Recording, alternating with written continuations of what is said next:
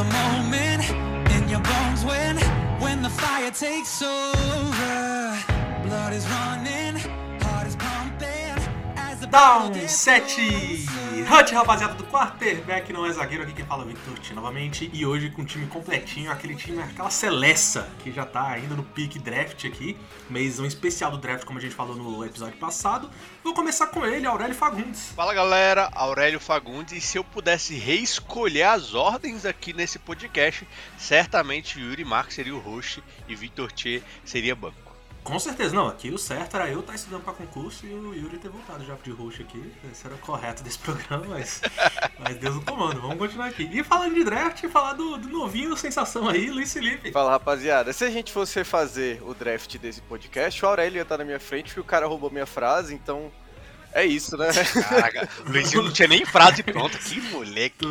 Ah, o cara tá aqui que nem, que nem front, front office de NFL aí, ó. Já tem uns três planos B aí já, Luizinho. Que cara, que cara bom, velho. Que cara bom. Mas enfim, como, como a gente já falou aqui nas nossas frases, hoje a gente vai estar tá falando de redraft. A gente sabe, cara, todo mundo que acompanha a NFL faz um tempo, e principalmente pessoas de times como o Buccaneers, ou até o Saints, vez ou outra também, né? Cara, a gente sente aquele amargo algumas vezes do putz, a gente draftou esse cara que foi um boost completo, o cara não somou nada ao time. E o time logo depois da gente draftou esse cara que já foi pro Pro Bowl, já tudo, e a gente fica com aquele amargo dentro do coração. Enfim, hoje é o dia da gente reimaginar isso. Como seria a NFL nos últimos, a gente pegou aí mais ou menos uns 3 anos, eu vou explicar melhor pra frente. E a gente vai redraftar algumas posições. Pô, e se esse cara tivesse vindo pra cá? E se aquele cara tivesse vindo pra lá? E se tivesse picado esse em vez daquele? Vocês vão entender melhor. Mas enfim, sem mais delongas, solta a vinheta.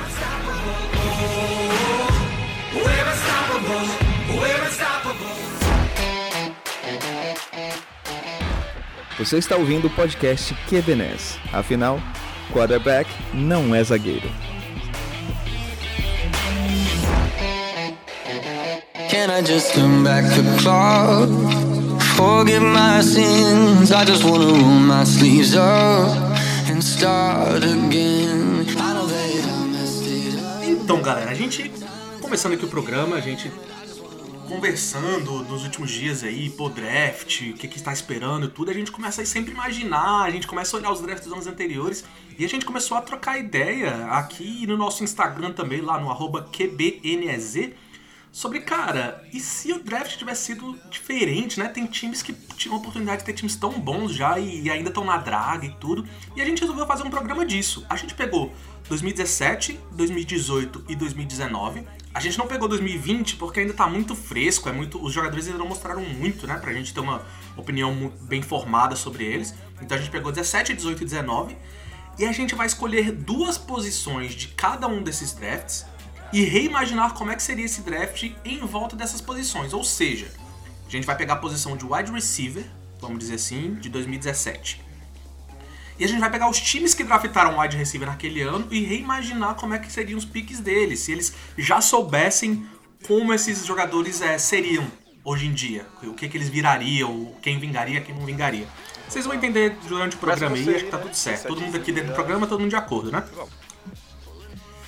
Então bora, eu, eu peguei o ano de 17 aqui, faz mais um tempinho, mais fácil, já, tá- já sei mais ou menos o que, é que a galera vingou ou não vingou. E eu vou começar com a posição de quarterback, porque a posição de quarterback nesse ano foi. Cara, foi- é- ela é muito famosa. Esses piques de 2017 são muito famosos porque rodeiam muita coisa que rolou nesse draft, rodeia em volta dele. E quarterback, eu vou pegar basicamente três quarterbacks aqui que são os que foram mais impactantes desse ano e que. E como o draft rodou em volta desses caras. Eu tô falando do Bears, do Chiefs e do Texans. Eles foram nessa ordem, né? O Bears picou primeiro porque fez uma troca maluca lá. O Chiefs foi o segundo time a picar quarterback e o Texans foi o terceiro time a picar quar- quarterback. Mas vamos lá. O Bears fez aquela brilhante ideia de dar a vida, trocou um monte de coisa pra conseguir o seu pique do Trubitsky nesse, nesse draft, né? E daí já é a primeira, primeira doideira que eu vou fazer aqui, primeira mudança que eu vou fazer, porque o meu draft aqui vai ser baseado em justiça divina. Vai mais ou menos isso, vai? Então, o Bears deu a vida. Então, cara, vamos pelo menos presentear os caras com alguma coisa boa, né? Então, no meu draft aqui, é, seria reimaginando o Bears com Patrick Mahomes. Bears daria a vida, tudo bem, tudo certo, mas teria o Patrick Mahomes de quarterback. Não, só o adendo que não precisaria dar a vida pra pegar o Patrick Mahomes. Mas não precisaria, não precisaria. Mas assim, já fez. É, a merda já tá feita. Então, pelo menos, justiça divina, vamos dar um negócio bom pros caras? Vamos falar assim, não.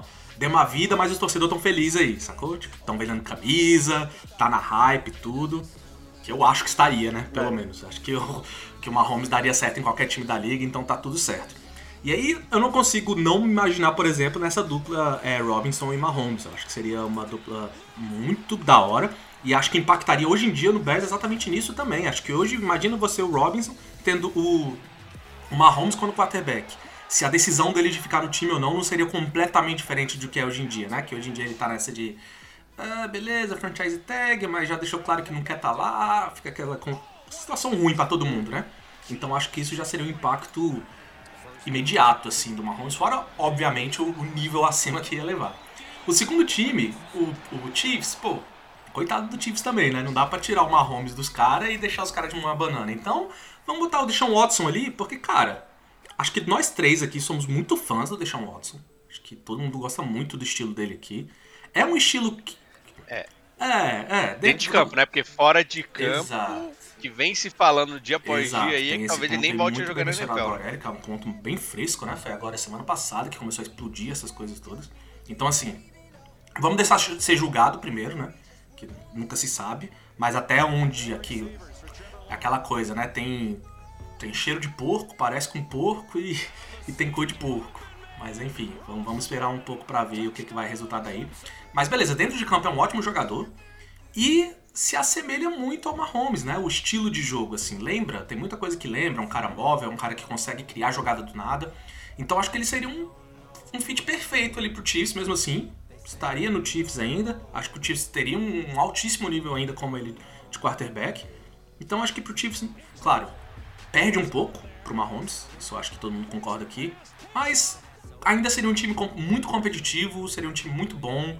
Provavelmente brigaria pelos playoffs que, que brigou, pelos Super Bowls que brigou, talvez ganharia. Vamos, assim, não dá pra saber, né? Mas acho que não mudaria tanto Uma o time. pergunta, uma pergunta, Victor T. Se o Chiefs não tivesse pego Patrick Mahomes, eles teriam dispensado o Alex Smith, que na época estava jogando bem, estava entregando um certo resultado lá em Kansas City Chiefs? Fica aqui a indagação. Tem essa também, né? Tem essa também. Eu acho que com o Deshaun Watson, vendo o Watson treinar, eu acho que o futuro do Alex Smith seria o mesmo, hein? Eu chutaria. Não, ainda mais que o, o Deshaun Watson veio com uma hype muito maior É do que o Mahomes também. do college, né? O cara tinha acabado de ganhar campeonato nacional, tinha sido finalista de Heisman. Então o Mahomes, ele tinha muito talento, mas ele era de uma universidade muito menos expressiva do que o... Ele era de Texas, Texas Tech, não é? Texas Tech. é, Texas Tech e o Wa- o Watson de Clemson. E Clemson a gente vê a potência que é, né? Sim. Que foi nessa última década. Então, eu diria até que se fosse o Watson, teria sido muito menos contestada essa saída do Alex Smith. Porque eu mesmo, quando o Alex Smith saiu, o que é isso, cara? Estão querendo investir em alguém que não fez nada ainda na liga, enquanto se fosse o Deshaun Watson no banco. Eu acho que eu apoiaria mais a decisão, erradamente, mas, mas eu apoiaria mais. Faria mais sentido, né, na época. E, mas o que, o que a galera diz muito sobre o Mahomes foi a questão de É. treino, né? O que, assim, os bastidores o que dizem é que quando o cara chegou pra treinar, todo mundo em Kansas, tipo, cara, achamos uma mina de ouro aqui. Esse cara é realmente outro Assim, nível. alguns vamos... meses depois, viu? Porque Tark É. Hill mesmo já, já deu declaração aí, falando que nos primeiros treinos ele ficou tipo, cara, é isso que vocês draftaram? É, é, Esse o também, né? Vamos levar isso em coração, né? É, o exatamente. melhor cara do mundo em decisões também. Mas enfim, enfim, eu acho que estaria tudo certo. Acho que a decisão de mandar o Alex Smith embora seria a mesma, eu acho. É, enfim. E aí sobra o nosso Houston, Texas, né? E aqui eu falei muito sobre esse negócio de justiça divina. E o negócio é o seguinte: o Texans pegou o Deshaun Watson, não conseguiu fazer muito com ele. Na verdade, a franquia virou uma bagunça, mesmo com ele. Então, cara, mete o Trubisky lá, que estaria na mesma, sacou? Tipo, não, não ia mudar a vida de ninguém, O sacou? cara vai sair mesmo? É, tipo, o cara tá puto lá, quer sair, aí já tá cheio de problema off-field aí também. Então mete o Trubisky lá, vai que o cara, um carinha com um pouquinho de cabeça um pouco melhor do que a do Deshaun Watson daria um pouco melhor. Não sei, não sei. Eu acho que não daria melhor, mas daria na mesma pra mim, sabe? Tipo, no fim das contas, assim, no sendo bem frio e analisando o que, que foi bom pra franquia Houston Texans, Acho que o Trubisky e o Deshaun Watson tanto faz ali, sabe? Tudo chegaria num ponto que o Texans falasse, é, temos que rebutar isso aqui que tá tudo errado, o nosso front office tá uma merda. Eu acho que o, o problema do Trubisky é que o time do Chicago era muito bom para ele. Ele precisava de um time pior. Talvez. Só pode ser. Talvez. Não, mas, mas isso faz algum sentido, né? Tu chegar. É, talvez. Tal, talvez CFL, CFLzinha, já fica suave. Exato. Pô, aqui no Brasil, tanto de time que o Trubisky Pô. encaixar, cara. Enfim. Mas, beleza. Acho que quarterback aqui era a minha, era a minha escolha fácil aqui. São esses três. Não teve mais nenhum outro quarterback. O próximo foi o Kaiser lá pro, pro Browns, se eu não me engano. Enfim. Não teve nada muito interessante. Agora, a outra posição que eu escolhi, essa eu vou demorar um pouquinho mais pra explicar o rolê todo. Mas eu escolhi a posição de running back. E, cara, eu não lembrava como esse- essa classe de 2017, 2017 tinha sido tão boa de running backs. A gente costuma falar aqui, né? Que o running back cada vez mais vem perdendo valor, coisa do tipo, mas cara, essa classe me surpreendeu muito. E aqui eu vou pegar os oito primeiros times, tá? Que escolheram running back nesse draft. Você vai ver que tem escolhas aqui, por exemplo, o último dos times que eu coloquei foi o Pittsburgh. E se eu não me engano, ele foi escolhido só na terceira rodada. Mas era tanto running back bom nessa classe que eu acho que vale a pena mencionar todos eles, tá? Então vamos lá, vou começar com Jacksonville, então, que foi o quarto pick desse ano. E originalmente eles iam de Fournette, que foi um bom pick, né? Teve um ano de rookie bom lá em Jacksonville. Mas, cara, eu acho que nesse draft não tem pra onde ir. Você é o primeiro a escolher, você tem que ir de CMC. A gente viu como o Jacksonville foi tão bem tendo o Robinson esse ano de 2020, né? O Robinson, é, James Robinson, né? O running back, foi lá. Exatamente por ele ser um cara bem. faz de tudo, né? Corre, recebe bem a bola. Um cara que trouxe uma dinamicidade pro time muito maior do que o Fournette trazia. E, cara, o CMC ia trazer exatamente isso. E pra um time do Jacksonville que precisava de tudo, né? Um time que precisa de tudo ofensivamente, não tinha nada muito bem estruturado ali. Acho que o CMC ia ser maravilhoso lá também.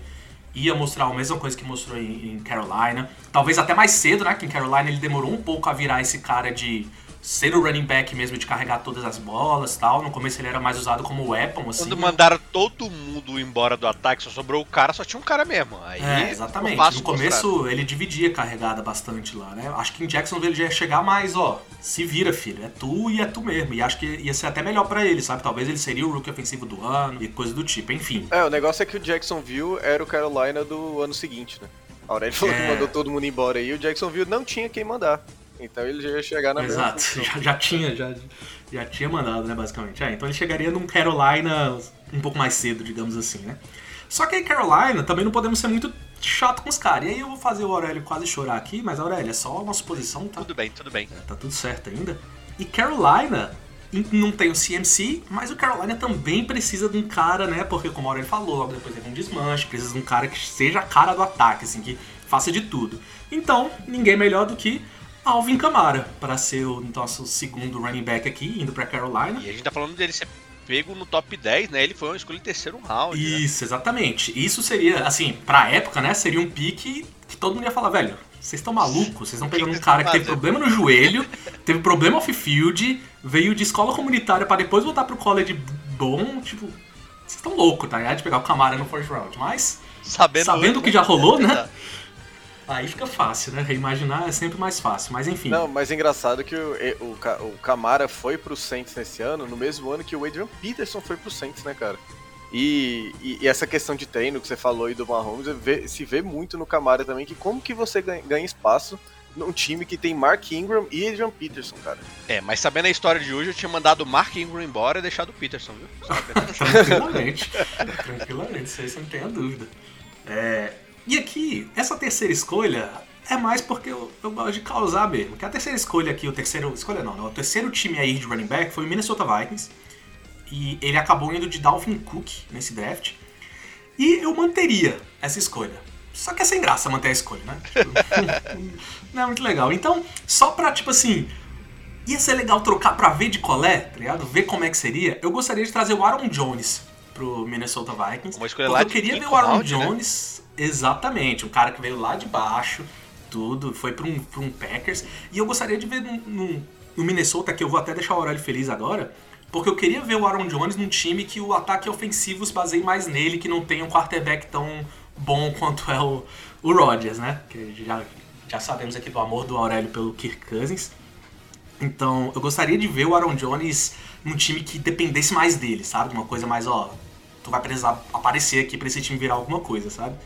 Seria, seria, sei lá, seria legal ver isso. E aí, logo após, a gente vem pra Cincinnati. E Cincinnati foi de Mixon, que é um running back ok, eu acho ele bom, mas, assim, nada É, demais. ele não consegue se manter saudável, né? É, exatamente. Muito problema pra ficar em campo, né? Esse que é Exatamente. o pior, a pior crítica que eu tenho. Com o. Dalvin Cook É, sobrando? exato. Mas eu, eu, eu juro que eu capaz que pegaria ele nessa posição mesmo. Exatamente. Aqui que entra o negócio, Lois. Eu pensei também que o Mixon é uma escolha É. interessante, porém, o negócio é o seguinte. A gente sabe que depois o Bengals veio draftar o Joe Burrow ou coisa do tipo. Então acho que esse time precisa de um running back um pouco mais forte, um pouco mais resiliente, que consiga carregar várias vezes a bola no ano, pra deixar o Burrow numa situação um pouco mais confortável do que ele chegou em Cincinnati.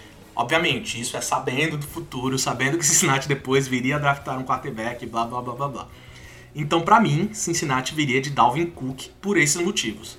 Pelo fato de querer um running back mais produtivo, mais.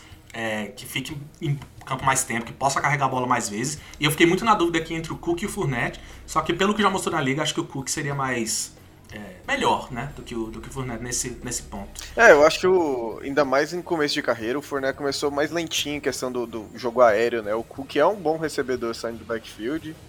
E igual o Joe Mixon, né? Eu acho que encaixaria bem no time, assim como o Joe Mixon encaixou. Encaixa quando tá saudável. Exatamente, exatamente. Então, pra mim é mais essa questão de resiliência, de poder ficar em campo mais vezes, de ter essa, essa questão de carregar a bola numa corrida forte melhor do que o Mixon. Não que seja o forte também do Cook, que não é, né? O Cook também é um cara mais ágil, mas ele tem mais essa capacidade do que o Mixon, ao meu ver.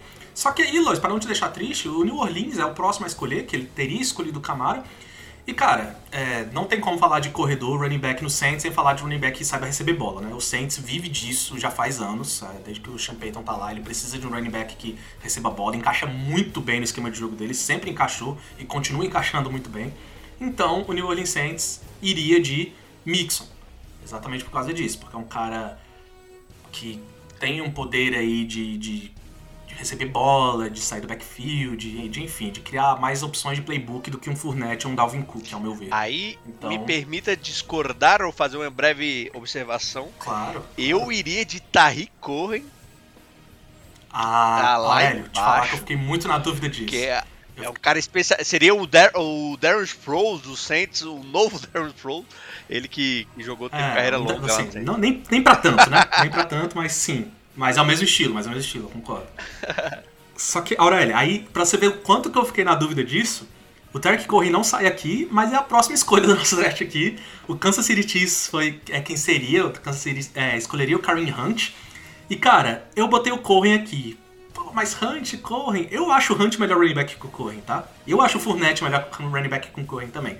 Só que, de novo, sabendo do futuro e sabendo que o Kansas City iria mandar o Kareem Hunt embora e traria o, o agora há pouco tempo, o Le'Veon Bell tá lá agora também, pra mim faz muito mais sentido eles terem escolhido um Tariq o Cohen aqui e hoje em dia ter um corpo de running back que te dá a opção de playbook inimagináveis, assim, cara. Imagina, você com um corpo de running back com Cohen, Hilaire e, e Le'Veon Bell. Você pode fazer o que você quiser do, do- dos- de, de jogadas aqui. E a gente sabe que o Chiefs ama fazer jogadas diferentes, né? Então, como eles perderam o Mahomes ali e trouxeram o Deshaun Watson, acho legal trazer o Corrin pra dar mais essa... Deixar o time ainda bem doidão, sacou? Dar bem bastante opção pra eles, fazer um monte de jogada diferente, o que der pra fazer eles fazem. Então, acho que seria uma opção bem interessante o Corrin nesse time. Diferente do Hunt, que, que foi bem nos anos que ficou lá, mas saiu cedo, né? E, e hoje em dia você não vê mais... Eu, pelo menos, não vejo, tipo, nossa, se o Kareem Hunt tivesse ainda aqui, eu não sinto muito isso no, no Chiefs, né? Já o Tariq Cohen talvez estivesse fazendo uma diferença ainda, né? Por, por ser é, uma característica diferente. Não é questão do, dele ser melhor ou pior, é questão dele ser bem diferentão. E acho que isso seria bem interessante pro Chiefs. E agora, quase fechando, esses dois últimos vai ser bem, assim, não tem muito o que dizer, são os melhores mesmo. É, veio o Houston Texans, e aqui acho que o Texans deveria ir de Fournette, porque como tá com o Trubisky lá agora, na, na minha ideia aqui, precisa de um running back mesmo do que foi o Fournette no Jackson naqueles primeiros anos, um cara pra carregar o ataque, bota a bola no braço dele e vai embora. Deixa ele. Só pra deixar claro, então, você tirou o É, running back 1 e colocou na sétima posição, é? Exatamente, exatamente. Sétima posição não, Exato. sétimo running back a sair no draft. Então, exatamente, Lá, sétima posição terceiro dos running round, backs, é, né? Terceiro round. É. Foi exatamente isso mesmo, Luiz. Botei o Furnetão lá em sétimo. E aqui, de novo, é bom. O Furnetão, O Furnetão. playoff lane que carregou descansado. Não, é, é isso que eu quero dizer aqui. Pra mim, o Fournette talvez ficaria ali em quinto, quarto, tá? Só que, principalmente Mixon e Tariq Cohen, assim, CMC, encaixe, pra né? mim É CMC e. Camara não tenho o que discutir. Aaron Jones e Dalvin Cook, eu acho os dois melhores que o Fournette, mas acho que já começa a ficar bem difícil. E eu acho ele melhor que Mixon e Cohen, indiscutível pra mim, né? Só que o encaixe do Mixon pro Saints e o encaixe do Cohen pro Chiefs pra mim faz muito mais sentido do que Fournette, sabe?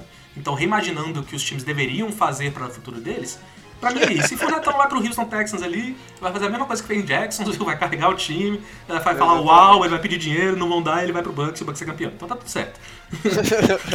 tá tudo bem aí. E por último, só porque eu não gosto do cara e eu queria mostrar aqui, o Pittsburgh Steelers ele foi de Conner, né, nesse, nesse draft, no terceiro round, e uh, pra mim o Conner é bem mais ou menos, eu acho que o Pittsburgh poderia ter ido de Karen Hunt e teria ajudado muito mais o vovô Big Ben lá. Até, Ah. até vou trazer três nomes aqui, Tchê, e aí você me fala. Marlon Mack, que foi draftado Sim. lá no, no, no final do, do draft. Sim. E tem dois nomes muito bons, free agents, né, que foram draft free agents, que é o Austin Eckler e o Matt Brader, né? Que sobraram e foram draft Sim. free agents. E ainda tem Chris E- Carson e também minha nesse draft. É, e Chris Carson lá no sétimo. Ainda tem o Wayne Gallman, né? Que segurou as pontas sem o saco Não, esse, classe foi York. muito boa de running back, cara. Então, assim, na minha visão, Donta Foreman era um draft free agent e a gente subia esses dois caras aí tranquilamente. Não, tranquilamente. Esse time, esse, esse draft de running back aqui, dava pra botar 10, 12 times aqui e continuar falando. Mas acho que depois de um tempo fica meio. perde a razão da coisa, né? Mas eu, eu acho que seria interessante também pensar no Karen Hunt nos Steelers, porque eu acho que ele combina muito, sabe? Um corredor mais forte com Steelers. Ajudaria muito o Big Ben, eu acho, sabe? Que é mais ou menos o que eles estão tentando achar nesse é, Snell, né? O nome do running back reserva do, do Steelers hoje. Exato. O Snell é um pouco mais baixo, né? O Karen Hunt é mais altinho. Mas eles os dois têm essa questão de corrida forte, de conseguir jardas pelo meio. E eu acho que o Karen Hunt seria muito interessante pro Steelers. Estaria ajudando o Big Ben já faz um tempinho. Estaria ajudando o time, a franquia já faz um tempinho. Então, a única coisa que seria bem pai, acho que ele, ele machucaria mais ou menos ao mesmo tempo que o Big Ben machucou também, né? Os dois machucaram mesmo, meio que. Foi uma temporada um e a outra temporada o outro, não foi um negócio desse? Então acho que pro torcedor Uhum. dos Steelers seria um pouco triste, mas enfim. Eu acho que seria legal ver o Karen Hunt em Pittsburgh. E é isso, assim eu fecho o draft 2017, que me surpreendeu muito essa classe de running back, ainda me surpreende. Mas enfim, É, então, mas a, questão que você começou falando de do running back ter perdido valor nos últimos anos, eu acho que é muito por causa Sim. disso, né, cara? Olha o quão fácil é você acertar de running back, né? exatamente, draft. exatamente. Como a gente falou aqui, né? Aaron Jones, Mack, Chris Carson, esses caras tudo lá pro quinto round, quarto round, então, assim, né? Acho que é muito mais produto de um sistema do que deles mesmos. Mas enfim, ainda assim são bons running backs e, e é legal reimaginar os times com eles ou não. Mas, beleza, vamos pra 2018 então? Quem, quem vai dar a lei? 2018 é, é comigo. E, cara, eu vou falar de uma posição que a gente já falou de um draft, e o Aurélio puxou esse draft de 2012, que são os linebackers, né? E, e, cara, 2018 tem tudo encaixadinho pra gente falar algum, daqui a alguns anos, como a gente fala do, de 2012, viu? Porque primeiro ali, primeira escolha, quinta, quinta posição né, da primeira, primeira rodada, Denver Broncos selecionou Bradley Chubb, que não é aquele linebacker, né? Porque o cara é o, o Ed, né? Mas entra como linebacker, outside linebacker no esquema do Denver Broncos. E, cara, mantenha, eu acho que eu, que eu vou. Capaz que eu vou nele mesmo, muito pela questão de, de encaixe, né? Quando você tem o Von Miller do outro lado, eu acho que não tem. Você precisa, cara, você potencializa muito o seu Von Miller, sacou? Por mais que o Bradley, o Bradley Chubb não tenha tido a pro- é, produção excepcional ele mesmo, mas a defesa do Denver sempre foi aquela coisa absurda e muito porque você tem que dar munição pro, pro Von Miller pra tirar a atenção dele de alguma forma, né? E pra mim o Bradley Chubb fez muito bem essa posição e acho que ele que o Broncos a melhor coisa seria ir no, no Bradley Chubb mesmo. Seguindo aqui, eu vou falar alguns nomes que, que foram selecionados bem atrás, assim, não tão, mas caras que mereciam estar bem acima. E o Chicago Bears aqui, ele foi de Rokan Smith. E o Rokan Smith, cara, é. Apesar de não ter nenhum, nenhum Pro Bowl ainda, mas eu acho que, que ele pega. Ele é, ele é o Robin e não é o Batman da defesa do Bears, né? Sim, Isso sim. que é o, o que mais pega pra ele, mas é um cara muito bom, a- que tem uma produção muito boa e muito atlético, saiu bem cotado de, de Georgia. Então, eu acho que ele vai dar uma caída simplesmente porque a gente tem Darius Leonard, que foi o Hulk ofensivo. Eu não. Seleção de Indianapolis Colts, né? Lá na, na segunda rodada, 36 posição. Então, eu acho que eu subiria o Leonard, mas pela questão do, do encaixe. O, o Leonard não merece a primeira posição aqui para mim, porque eu acho que o Denver Broncos é, priorizaria outras coisas nesse draft. Então, o Hulk defensivo aí eu coloco apenas como a segunda escolha, porque o Denver Broncos precisava. É, é até meio estranho, né, Luiz, a gente falar em continuar falando, não, Chubb na frente do Leonard, mas querendo ou não, acho que eu concordo com você, né? Tipo, é muito, são dois jogadores diferentaços, né? Por mais que dois é, linebackers... Entra como linebacker, é complicado, mas... É, é difícil, é. mas eu concordo. Linebacker eu gosto, eu gosto de pensar que é a posição mais atlética do futebol americano, né? Porque quando você fala linebacker, cara, você tem desde de Bradley Chubb, de Von Miller também, que foi draftado como linebacker, até aquele cara full tacleador, que é o Darius Leonard, né? e tacleador que cobre zona, que cobre passe, então você tem que conseguir fazer tudo, você tem que pesar 120 quilos, correr que nem running back, conseguir alcançar o wide receiver na, em bola alta, então é muito complexo, assim, é, é, o encaixe vai falar muito mais alto do que o, simplesmente o talento do cara. Seguindo aqui, a gente vai para Buffalo Bills, que foi de Tremaine Edmonds na 16ª escolha, então a gente está falando de 16 escolhas e já saíram três linebackers aqui, e eu vou, vou subir um cara que foi selecionado lá na terceira rodada, no pick 70, ele foi apenas o nono linebacker a ser escolhido, que é o Fred Warner que para mim, em 2020 aí, o Fred Warner foi o melhor linebacker da NFL. Foi pro All-Pro, né? Além de ter ido pro Pro Bowl, então eu acho que ele foi o número um, e de novo, eu tô falando de um número um que não tá saindo nos outros times por muito questão de encaixe, né? E aqui no Buffalo Bills, o Tremaine Edmonds já faz um escarcel lá, porque eu acho ele é muito bom o, o, o, trabalho dele lá, ele é muito atlético, ele consegue cobrir muito bem uh, o passe, né? Ele tem essa característica dele muito forte, mas cara, Fred Warner para mim ele encaixa em qualquer time possível. Não, é, e aqui sim eu acho que são dois caras bem parecidos, né? O Edmonds e o Warner. Eu acho que é só uma subida de level mesmo. Você só, tipo, é, o, é, Warner é exato. é basicamente um Edmonds melhorado. Não que o Edmonds seja ruim, mas é que o Warner é excepcional mesmo, sabe? O Edmonds é muito bom ele é também. É, ele é muito melhor na parte de cobertura, né? É, ele, ele traz. O, o, Edmonds não é ruim, tá? O Edmonds é muito bom na parte de cobertura também. Só que o Fred Warner é, é o Fred Warner, né? Isso é complicado. É, eu acho que tudo que o Tremaine Edmonds faz a, a, nível elite de NFL, e ele faz bastante coisa, o Fred Warner vai conseguir fazer mais. E aqui, eu só quero dar uma, dar uma cutucada aí no, no Tennessee Titans, viu? Que tentou draftar linebackers e na 22 posição do primeiro round, né? Outros linebackers aí saindo, teve gente antes, mas só pra dar uma cutucada, os caras foram de Rashan Evans, que não é um cara ruim, mas, cara, Estamos falando de Fred Warner. de todo mundo que a gente falou até agora, é, né? Exatamente. falar a verdade. E, e também, aí beleza, os caras foram no, no cara que é mais middlezão, mais aquele tacleador, Rashan Evans, que não é o cara ruim, mas não é o cara de primeira rodada. E aí depois, não, beleza, agora vamos tentar cobrir um pouco o nosso, nosso outside aí. Foram de Harold Landry. Quem é Harold Landry, né? Famoso. É. Numa classe cheia de linebackers. Esse é o problema. Os caras pegaram dois running back, dois linebackers e nenhum dos dois funcionou. Você ter Rashan Evans e Harold Landry no mesmo time, você Sim. tira os dois e põe Fred Warner, sua defesa fica melhor. Sim. Sua defesa com 10 caras vai jogar melhor do que com esses dois outros. Então, só pra dar essa cutucada aí, que escolheram dois linebackers e deixaram passar o Fred Warner, que, que nem eu falei, foi o nono a ser escolhido. Mas aqui, voltando, vamos de, de Dallas Cowboys. E aí o Dallas Cowboys, vou até. Esse aqui eu fiquei muito em dúvida, viu? Porque o Dallas Cowboys foi na 19, de novo, 19, quarto linebacker a ser escolhido. Eles foram de Leighton Van Der Esch, que é um cara, cara, eu gosto muito do Leighton Van Der Esch, mas ele não consegue se manter saudável. Esse é o grande problema para mim. Eu acho que um Leighton Van Der Esch saudável eu coloco à frente do Tremaine Edmonds. Apesar de, de novo, eu acho que os caras são bem parecidos, eles são bem completões, assim.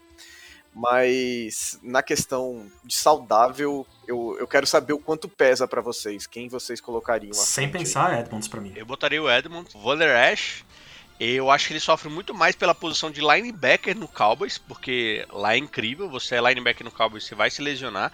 Shan Lee, pra mim, foi por muito tempo um dos melhores caras, mas não conseguiu manter se jogando. E talvez pra, pra boa carreira do Van Der Esch, ele ser selecionado, sei lá, pelo Titans na escolha 22, ele estaria aí uns top da liga aí, sem se machucar, jogando bem. Provavelmente fosse bom pro cara também. Não, e, e ainda lá no Cowboys eles têm o, o Jalen Smith, né, que é outro cara também, que lidou com lesões seríssimas vindo do college. Então esse trio é muito forte. Eu acho que você coloca um Tremaine Adams aqui, o trio continua extremamente forte. Exato. E, o que eu ia falar, cara, é que pra mim, sinceramente, eles não são tão diferentes assim, não. Eu não acho o Van Der Esch. talvez eu não ache ele melhor. Eu acho os dois do mesmo nível. Porque a questão é a seguinte, cara. Eu acho que o Edmonds, num, o Van Der Esch ele era muito mais sobrecarregado do que o Edmonds é no Bills. Então ele aparecia muito mais no Cowboys, né? E o segundo ponto é que é o Cowboys, cara. Qualquer cara que joga bem duas semanas seguidas no Cowboys vira notícia no país inteiro. É, sabe? exato. Ainda mais se Então, lesiona e ganha tempo de câmera, né? exatamente. Então, caramba, Exatamente. imagina o time do Cowboys se tivesse com os linebackers saudáveis. Exatamente. Então, pra mim, Edmonds no Cowboys, o Cowboys só tem a ganhar. Pra mim seria o tão bom quanto foi o Van Esch, porém, teoricamente, né, que futuro, quem sabe é Deus, dá- dessas coisas de, de si e si, mas teoricamente ficaria saudável por mais tempo. E hoje estaríamos falando de Edmonds sendo um dos melhores line- linebacks da liga, porque joga no Cowboys. Essa é a minha opinião. Provável, provável, muito provável. Mas aqui eu, eu queria essa opinião, porque logo em seguida, no pick 22, né, veio o pick do Tennessee Titans, que eu, que eu dei spoiler mais cedo aí, que foi o Rashan Evans, que pra mim, você coloca qualquer um, ou o Tremaine Edmonds ou é, o Van Der Esch, no, no Cowboys, você vai colocar o outro no Tennessee Titans, né? E ainda tem o Roquan Smith Então- sobrando, né, que também é melhor que o Evans. Exato, é. Ainda tem ele sobrando, mas o, o Titans de novo aqui iria escolher o, um, um dos outros dois. E, cara, cinco linebackers saíram na primeira rodada desse draft. E nenhum deles foi Darius Leonard e Fred Warner. Então fica essa aí que, de como é fácil ser GM na NFL hoje em dia. Não, um, um carguinho de olheiro, Ah. né? Eu acho que eu consegui, hein? Não, Eu de- seria não. especialista. Você joga dois mesinhos de Maiden intensivo ali, ó. Você Não, sai. Eu só preciso saber assim, quantos eu preciso acertar? Eu seria especialista do departamento vai, vai dar merda. Eu- seria isso. Tipo assim, mano, eu ia ser o cara meio vai dar merda. Tipo, neguinho, ah, vou pegar Rashid Evans. Eu vou falar assim, vai dar merda. É só isso, eu, só, eu era o cargo do vai dar merda. Só pra neguinho. Não, eu, eu só queria saber assim, quando você entra, ó, olheiro, NFL, beleza, contratado, só quero saber quanto você precisa acertar. Que errar eu tô ligado que eu posso pra caralho. Que. Se vocês não me enganam. Pô, E eu pelo botei de Deus, eu quero saber quanto você precisa acertar. Se eu acertar dois aqui, eu tô feito pro resto da vida, pronto. É isso que eu preciso. Vou achar esses dois caras e depois eu vou pegar uma roleta assim, ó. Esse pega pega esse aí. ó. Cara, engraçado você falar isso, né? A gente acabou de passar pelo draft 2017 do New Orleans Saints, aí falando como torcedor do New Orleans Saints, que a equipe de olheiro do New Orleans Saints, depois de ter acertado o draft 2017, ela inteira foi promovida e assumiu cargos de liderança na maioria dos times da NFL. Então tinha cara lá que era assistente de videotape e o cara foi promovido a chefe é, chefe de olheiro, porque o cara ajudou a escolher um draft que mudou a franquia. Então, cara, se você acertar dois, eu acho que você, você é promovido a GM tranquilamente. E Tranquilamente. aí, a partir daí, eu tô, tô feito já. Só vou viajar pros lugares que tem lugar, coisa bacana. Vou pro Mardi Gras, New Orleans, falar que vou ver jogador. E o acertar dois, você é promovido. Errar dois, você tá lá ainda, cara. Os caras ainda estão te pagando todo mês, tranquilo. Ah, tranquilo. Mas mudando aqui um pouco, um pouco a, a temática, eu vou falar um pouco de, OL agora. Porque. Na verdade, eu vou, eu vou fazer um IC muito grande aqui, porque esse draft de 2018 ele tem um IC muito famoso, eu acho. A gente teve o time do Giants com as suas duas primeiras escolhas, escolhendo um running back e logo em seguida escolhendo um offensive guard. Então eu queria reimaginar essas escolhas se elas fossem trocadas. Se eles, em vez de fosse, irem running back, offensive guard, se eles fossem offensive guard, OL. E aí, o, o time do Giants, ele tinha a escolha número 2. Hum. E, cara, número 2 esse ano, era muito óbvio quem seria. A gente sabia que o Browns ia de QB, né? que O Browns tinha a escolha número 1. Um, e o Giants ia pegar o Barkley, independente de quem o Browns pegasse. Então era bem claro que o Saquon Barkley tinha feito um ano sensacional em Penn State, era um Sim. cara que parecia muito o protótipo de running back do futuro, que conseguia receber bola, conseguia correr dentro dos tackles, conseguia correr por fora, conseguia fazer tudo isso que um running back precisa fazer na, na NFL hoje em dia, e não à toa foi o Hulk ofensivo daquele ano, né? E se eles tivessem. E na segunda rodada, né? Eles foram com o Will Hernandez, que é um um guard sólido. Ele não, não, não deixa a desejar por um pique de segunda rodada como um guard. Então, ele tem tido bons anos lá. Tem, o- se você for ver o PFF dele, ele tem uma nota bem alta. E no time do Giants, né? Que você não tem muita ajuda de, de OL e tal. Mas e se eles trocassem? Se eles começassem escolhendo guard? E nesse ano, quem estava disponível para jogar de guard era ninguém mais, ninguém menos que o Big Kill, Quentin Nelson, o garotinho, o futuro Hall of Fame, que eu já tô cantando essa pedra aí. Então, O garoto. então cara, É, você. coitado do menino que esse ano vai lesionar. não, já, não tem como não, é, ele é Ah, inzicável. vai ser, vai ser. eu gosto demais do Quentin Nelson. Eu, eu vou É até botar né? essa de, de destaquezinho. Quinton, do... se você Quinton, se você estiver nos escutando, cara, a partir de agora, pede coelho e sal grosso em todo lugar que você for, tá? Não só a biscada que não precisa. Desculpa. E- Desculpa mesmo. Então, cara, pô, eu acho que é fácil ser é, arquiteto de obra pronta aqui, falar que o Anton Nelson merecia sair na segunda rodada. Então, desculpa, na segunda Sim. escolha. Mas merecia demais. E aí, vamos falar aqui que o, o Giants vai lá e tem o segundo, o segundo pick do segundo round. E é quando eles foram e pegaram o Will Hernandez. Só que logo em seguida o Browns pegou o Nick Chubb. Então agora você tem que pensar que o Giants não tem o, o Saquon Barkley, eles estão sem running back 1, né? E você tem o Nick Chubb disponível lá. Então, cara, eu acho que essa franquia teria uma cara muito diferente se você tivesse Quentin Nelson e Nick Chubb do que ter o Will Hernandez e Saquon Barkley. Até porque o Barkley não conseguiu se manter saudável esse último ano, que caiu demais a produção dele. Quando esteve saudável foi muito bom, apesar do Giants. Então eu acho que pro Saquon Black- Barkley seria bom também, imaginando que aqui o Browns teve a segunda escolha é, à frente também. Claro que o Barkley não estaria disponível, mas uma situação em que o Barkley estivesse no Browns seria muito bom também. E, e eu acho que o Giants seria teria levado a NFC East esse ano. Isso aí é, é um fato. Eu não preciso nem pensar muito, não. Eu tô contigo aí. Prefiro muito mais que o Antonel e Chubb do que Hernandez e Barkley. aí. É, tanto, tanto individualmente como em conjunto, eu acho, né? É, mas se tá ruim pro Giants, imagine pro Brandon Smith, que é o guarde que o Colts também selecionou, que sabe que nunca vai ver campo. Pô, podia ser pior, pô. Não, e dando. Já que você já falou de um guard aí, né? Vamos falar de, de alguns nomes que saíram, que foi o Brandon Smith, saiu o Conor Williams também, que você ser draftado para o L do Cowboys, quer dizer que você também não vai ver tempo em campo. Teve Cole Madison aí indo pro Packers, e a gente teve o White Teller indo pro Bills, que, que é um cara que eu gosto muito também. E ele foi apenas o quinto guarda, o sexto guarda a ser selecionado. Então, cara, muita profundidade nesse, nesse ano de OL. E isso porque eu nem comecei a falar dos tecos. Que a gente tem, de novo, tackles selecionados na primeira rodada foram três. Eu tenho o Mike McKinley, que ele tá lá no, no San Francisco 49ers, estádio titular, e na forte OL do Niners, né? Então, acho que ele é um bom nome para se manter. A gente tem Colton Miller também, que foi um outro se- segunda seleção de tackle aí, né, na 15ª posição pelo Oakland Raiders. Isaiah Wynn, que fechou os tackles saindo na- no first round. E, e ele foi no Patriots, não conseguiu se manter saudável esse ano, mas é um cara muito bom também. Então eu acho que, que esse primeiro round estava muito, muito bem decidido. Só que a gente tem que lembrar que lá no terceiro round, o, o 83 escolha, saiu Orlando Brown, que para mim é indiscutível o melhor tackle desse ano.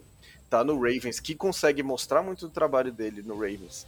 Porque a gente sabe como é que o Ravens funciona, né? Vai, botou o Lamar Jackson lá.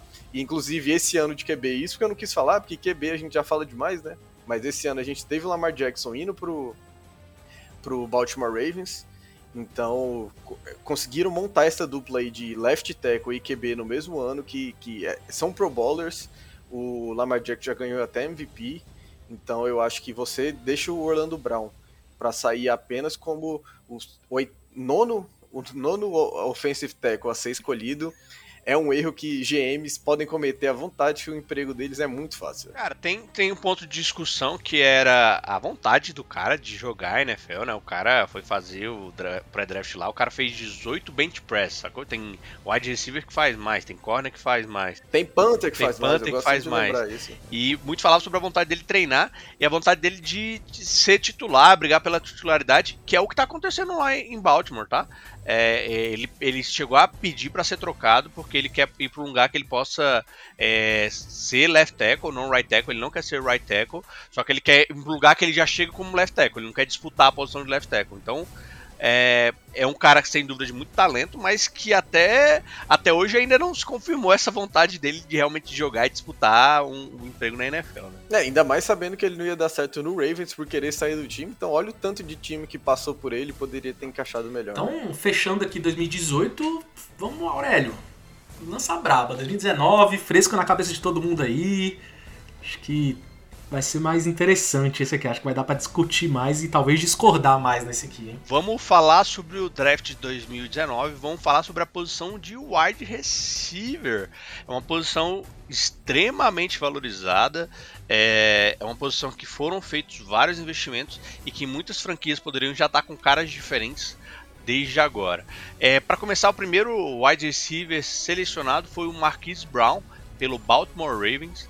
É, ele que é um cara que teve uma certa produção aí, ele é, nesses dois anos, no primeiro ano dele, ele correu perto de 600 jardas, no segundo ano, é, perto de 770 jardas, mas sem dúvida nenhuma, ele não é um cara que se encaixa com o sistema ofensivo do Baltimore Ravens.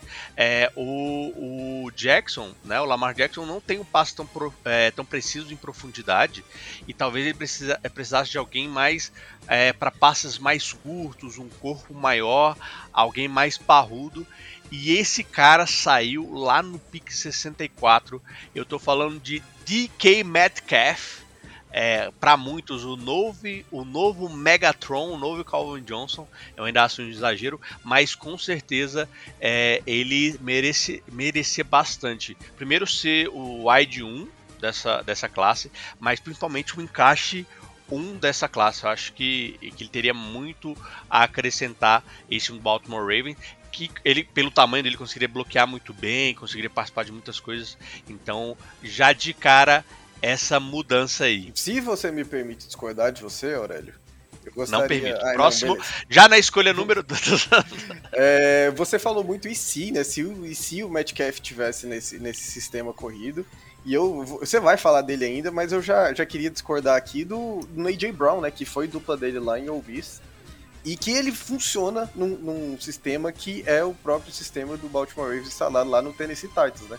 Um sistema que a principal estrela é o Derrick Henry, é o jogo corrido, e você tem o AJ Brown, que também é um cara muito grande, que do lado do Metcalf todo mundo fica pequeno, só que eu acho que ele encaixaria muito bem com esse passe seguro, ele consegue criar muito em profundidade também, mas ele consegue trabalhar esse bloqueio, consegue trabalhar a rota mais curta, então só queria dizer que AJ Brown é maior que Metcalf, Ih, e é isso. Eu vou, eu vou discordar rapidinho também, já que o Luiz já discordou bastante, eu acho que assim, o Metcalf pra mim é melhor que o AJ Brown, só que você falou muito aí do, do passe curto, esse pra mim é um problema. É, é, esse negócio do e se, eu vou botar aqui também. E se o Metcalf aprendesse a fazer catch? Aí ia ser legal. Porque, porque assim, o cara é muito bom, tá? Eu tô, tô zoando aqui, mas é nítido que o grande problema do Metcalf é o catch dele, que não é tão seguro pra ser, por exemplo, um Megatron, né, na liga. Então fala, ah, Megatron, Megatron, mas cara, o Megatron ele não era só, pô, fisicamente absurdo, ele era fisicamente absurdo e tinha um catch absurdamente seguro também, sacou? Então aí sim você deixava o cara. Cara, joga a bola pra cima que ele vai pegar, sabe? Literalmente. Quem viu o, o Megatron jogar sabe que era isso. Joga a bola pra cima que ele pega. E eu não sinto isso do Metcalf ainda, pelo menos.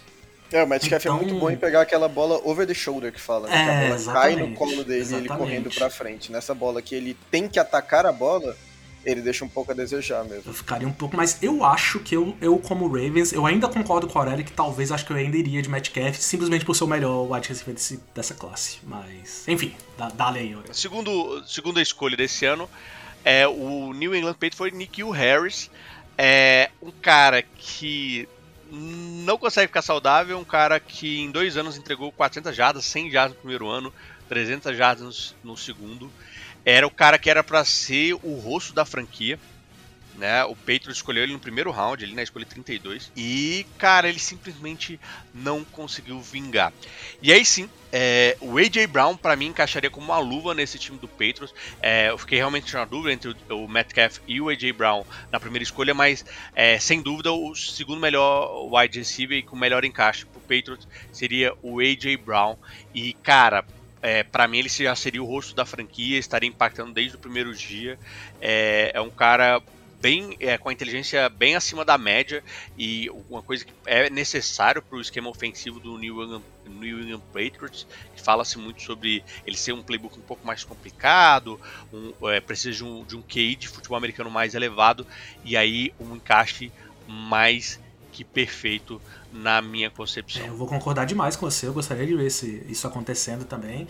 E o que eu ia falar é exatamente isso: saber se o Ed Brown ia dar certo ou não, é exatamente saber se ele ia estudar o suficiente ou não para estar nesse time, né? Que a gente já viu caso de alguns wide receivers que não deram muito certo lá, porque parecia assim, ah, não, não consegue entender o playbook ou coisa do tipo. Falavam muito sobre isso, né? Ah, não consegue se encaixar o time, não consegue se encaixar o playbook. Que às vezes parece algo tão automático, né, cara? A gente, se o cara tá na NFL, teoricamente é pra ele ter uma noção boa, né? É de o trabalho coisa, do cara. assim, É o trabalho do Mas cara. aparentemente não é tão simples assim dar certo lá em New England. Mas o A.J. Brown acho que é um nome interessante. Eu gostaria de ver esse E era um, um, um ataque do New England que tava sedento por talento, né, cara? Até hoje tá. Então é- era fácil você florescer naquele time porque não tinha muita competição. E aí, na terceira escolha, é, o San Francisco 49ers acabou indo de Debo Samuel. E aqui é uma escolha que eu manteria. Na minha, na minha visão, o Debo Samuel, apesar das lesões sequenciais que ele vem tendo, é o terceiro melhor wide receiver da classe. Pelo menos o wide out, que é o que o San Francisco 49ers está procurando, é, que é um cara que possa receber essas bolas mais longas, né? A gente vai falar do nome já na sequência aqui, mas que talvez não, não consiga fazer essa, essa produção de wide out. E Debo Samuel, é, no primeiro ano jogou bem, é, com uma produção de 800 jardas, mas no segundo ano já se lesionou e conseguiu apenas 390 jardas. Mas, se saudável, tem tudo para impactar e tem tudo para manter uma boa produção lá em São Francisco. Ele foi escolhido na escolha 36. Eu vou discordar de você, mas eu vou esperar tu falar o próximo nome, que eu acho que. Vamos, vamos ver, vamos ver. Vou esperar tu, o próximo pick aí pra, pra eu poder discordar ou não. Cara, e aí eu vou falar de um cara um pouco desconhecido na liga, já que o Tennessee perdeu o AJ Brown, eles vão precisar de um cara é, que consiga impactar com catch seguro, já que ah, lá em Tennessee eles não têm muito isso, apesar desse cara não ser o wire out, mas na minha visão ele tem bastante, bastante qualidade. E eu tô falando de Andy Isabella, é, para mim ele tem um catch bastante seguro, ele é subaproveitado lá no Arizona Cardinals. É, ele tem uma produção extremamente baixa, a média de 200 jardas, mas é, ele acaba tendo uma produção muito boa na red zone e nas conversões de terceiras descidas. Então, tendo em vista dos, dos wide receivers que tem ainda em jogo, e a partir daqui a gente vai ter apenas mais um cara que vai merecer destaque, talvez dois, é, ele pode ser um cara que vai encaixar bastante lá em Tennessee. Tá, então calma aí, calma aí. Que talvez eu que tenha me perdido aqui. O que, que aconteceu com o Hollywood Brown aí? Já não foi. Então, pra onde ele foi no fim das contas, que eu me perdi. Aqui, aqui que ele vai encaixar. De novo, é, o Hollywood Brown é um cara é, de velocidade. Eu acredito que ele não vai encaixar com o sistema de Tennessee, que é um sistema de heavy run. É, eles vão precisar de um cara que de mais passes curtos. E aí aparece o Marquise Brown, Hollywood Brown, na escolha do Kansas City Chiefs, que escolheram o, o Hardman, que os dois têm um sistema de jogo mais ou menos parecido, baseado muito em velocidade, só que o, o Marquise Brown, para mim, é mais veloz e tem, um, uh, tem a, a, árvore de rota mais polida. E aí eu gostaria de ver é, esse grande impacto no Kansas City Chiefs, Marquise Brown, lá em Kansas City Chiefs, para mim seria uma insanidade esse ataque junto com o Tyreek Hill. É, seria praticamente imarcável os dois juntos. E os dois têm um, um de jogo muito, muito parecido. E eu só queria pontuar outro cara aqui que você não falou ainda, que para mim, capaz que ele entraria umas duas posições antes, que é o Terry McLaurin, que para mim ele encaixaria tanto no time do Niners quanto no time do Titans. Ele não tem muito essa qualidade vertical, né, pro time do Chiefs, que é um negócio que precisa, mas trabalhar esse meio de campo num time heavy run, e ele já tem muita produção sem QB, né? Então acho que Terry McLaurin aí também é dessa classe e cabia nesses outros dois times aí. E ele. Pois é, eu acho também que eu ia de McLaurin antes. E eu também iria de Hollywood Brown no Niners, hein? Eu acho Hollywood Brown melhor que o Debo Samuel. Assim, eu entendo que eles, as características deles não são exatamente as mesmas, mas eu ainda prefiro o Hollywood Brown, principalmente também porque o Debo Samuel tá com as lesões aí, problema de lesão. Né, e trabalhando no, em reverso, né? No. É, bota no ele lá pra fazer correria louca lá no Niners, tá tudo certo. E por último, já no Philadelphia Eagles, aí sim, Terry McLaurin é, encaixaria muito bem. Para quem não sabe, pouca gente vai, vai ter visto isso. O Philadelphia Eagles no segundo round, na escolha 57, antes de Andy Isabella, DK, é, DK Metcalf, é, Deonta Johnson, que é um bom jogador, Terry McLaurin, enfim, é, vários outros caras, selecionou DJ Acega Whiteside. E aí você deve estar se perguntando: o Aurélio está inventando? o Aurélio criou esse nome da cabeça dele. Eu nunca ouvi falar nesse cara. E realmente. E a resposta é sim. Sim. O Aurélio criou. E realmente a gente tá falando de do Arcega, ele não conseguiu jogar. No seu primeiro ano, ele startou cinco jogos na liga é, como slot receiver e ele acumulou apenas 160 jardas e um TD. E logo na sequência ele se lesionou. E, no, e já em 2020 ele se lesionou é, no primeiro jogo ali, ele já, tava, já teve uma lesão e ele teve apenas 4 recepções, 85 jardas. Né? Ele tem lesões sequenciais na, na perna direita dele, ele já vem com três lesões seguidas e simplesmente não consegue se manter saudável.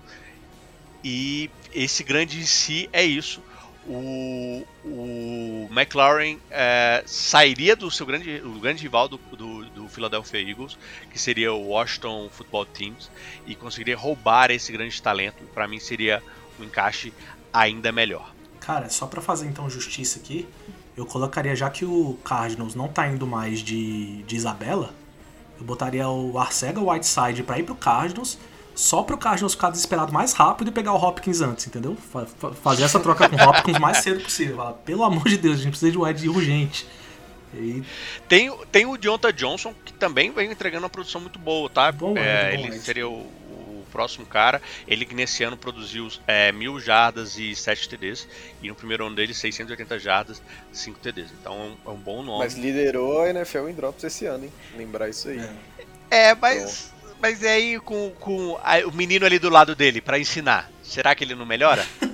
ah, não, melhora. É. Quem não melhora com o Fitchard do lado? Pô? O cara fala. Você pode tá fazendo um risoto que o Fitchard vai deixar melhor. O cara fala, irmãozinho, não é assim não, pô, pelo amor de Deus. Pronto, o cara melhorou, entendeu? Já, já dá essa pegada. E aí a gente vai falar da segunda posição.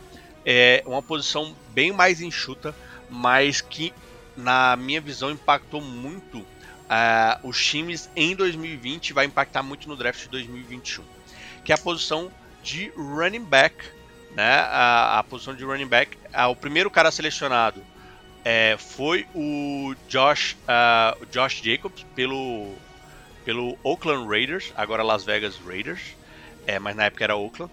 É, na quarta, na a 24 escolha é, geral do draft. E cara, para mim não muda muito. É, continuaria selecionando ele. É o melhor running back do draft. É o cara que impacta bastante no time de Oakland. Mas falando um pouco do e se, aí é que eu vou ter uma liberdade poética de, de falar de e se. É, ele foi selecionado na escolha 24.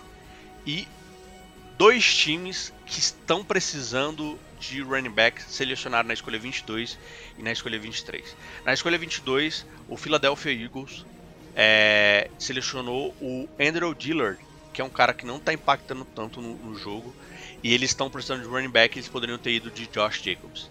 E na escolha 23, o Houston Texas pegou o Titus Howard, que também está lá batalhando pela posição de right tackle, e também estão precisando de running back. Então, no, esse sim não é uma, uma troca entre os running backs, mas sim é, esses dois times que tiveram picks antes, é, né, imediatamente antes do, do Oakland, agora Las Vegas Raiders, poderiam ter selecionado um running back e teria ajudado bastante as suas franquias. É, a gente defende tanto essa questão de fazer uma OL antes de trazer um running back, né, Aurélio? Mas existem sim casos que Cara, Josh Jacobs é muito bom, né, cara? O cara é muito completo. Eu gosto muito dele. Eu acho ele bem underrated ainda na liga. Eu acho que ele tem muito a entregar ainda. Vai cada vez ser mais falado. Então esse caso aí é, é um. Em vez de Titus, eu ia com certeza também de Josh Jacobs aí no lugar. É, era tão nítido que o Philadelphia Eagles precisava pegar um running back que eles pegaram. Na, uh, já no segundo round ali, na escolha 53, Miles Sanders, uh, que tem uma produção relativamente boa, uma média de 800 jardas, mas é um, um, estilo totalmente diferente, né? O Miles é um cara mais leve, mais esguio, é muito mais voltado uh, talvez para o passe, para essas escolhas off tackles e sempre vai precisar de um complemento, né? De um running back mais pesado é, para fazer essa, essas, essas corridas entre os tackles. É, na minha concepção, o, o Eagles pegaria então o Josh Jacobs antes e aí Oakland iria de Darrell Henderson. Darrell Henderson, que foi o terceiro running back escolhido, foi no terceiro round. É um cara mais forte, mais parrudo, muito parecido com o Josh Jacobs, com uma qualidade bem pior, mas que entregaria bastante é, em termos de produção.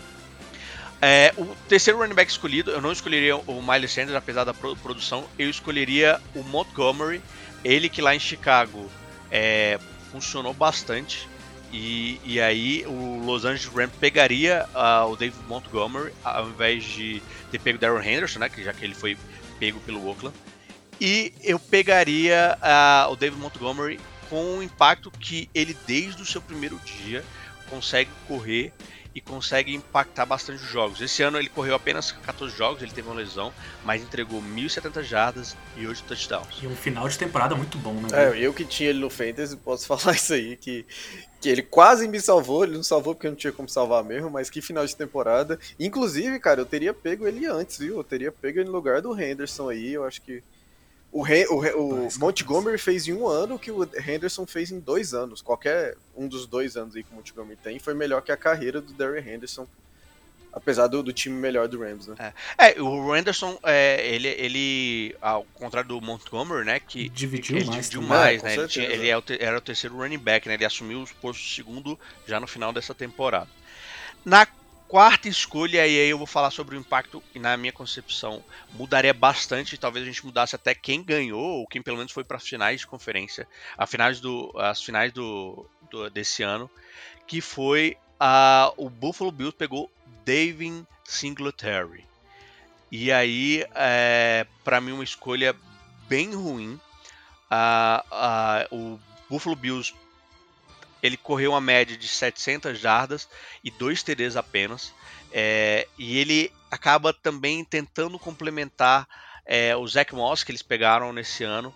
É, eles pegaram um cara para tentar complementar ele, que também não consegue agregar no, na parte do jogo aéreo. E aí sim eu pegaria o Miles Sanders. Para mim seria um ótimo encaixe, um excelente encaixe nesse time do Buffalo Bills. É um cara que nesse, nesse esquema que o Buffalo Bills usa de passes rápidos, é, passes intermediários, abrindo é, muito em option, ele conseguiria é, agregar bastante a esse time, além de conseguir correr.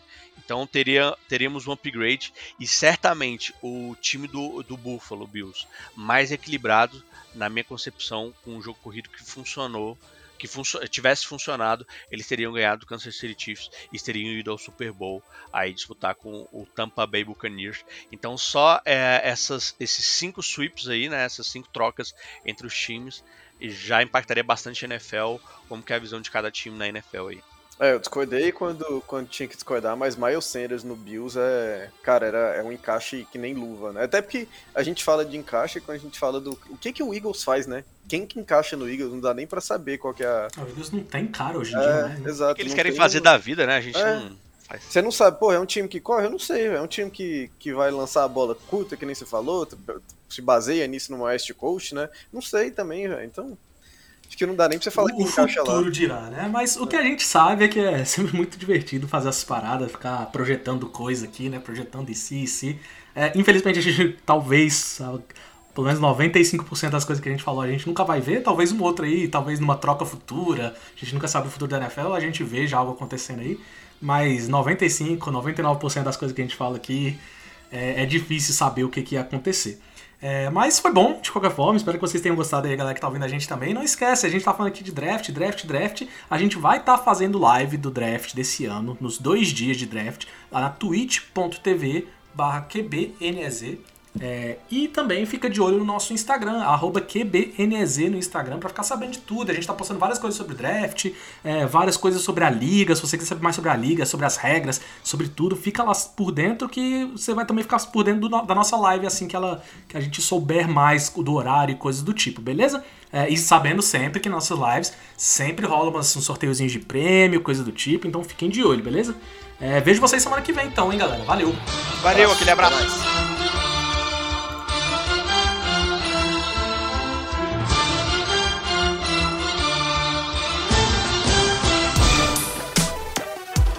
Esse podcast é editado por Radiola Mecânica.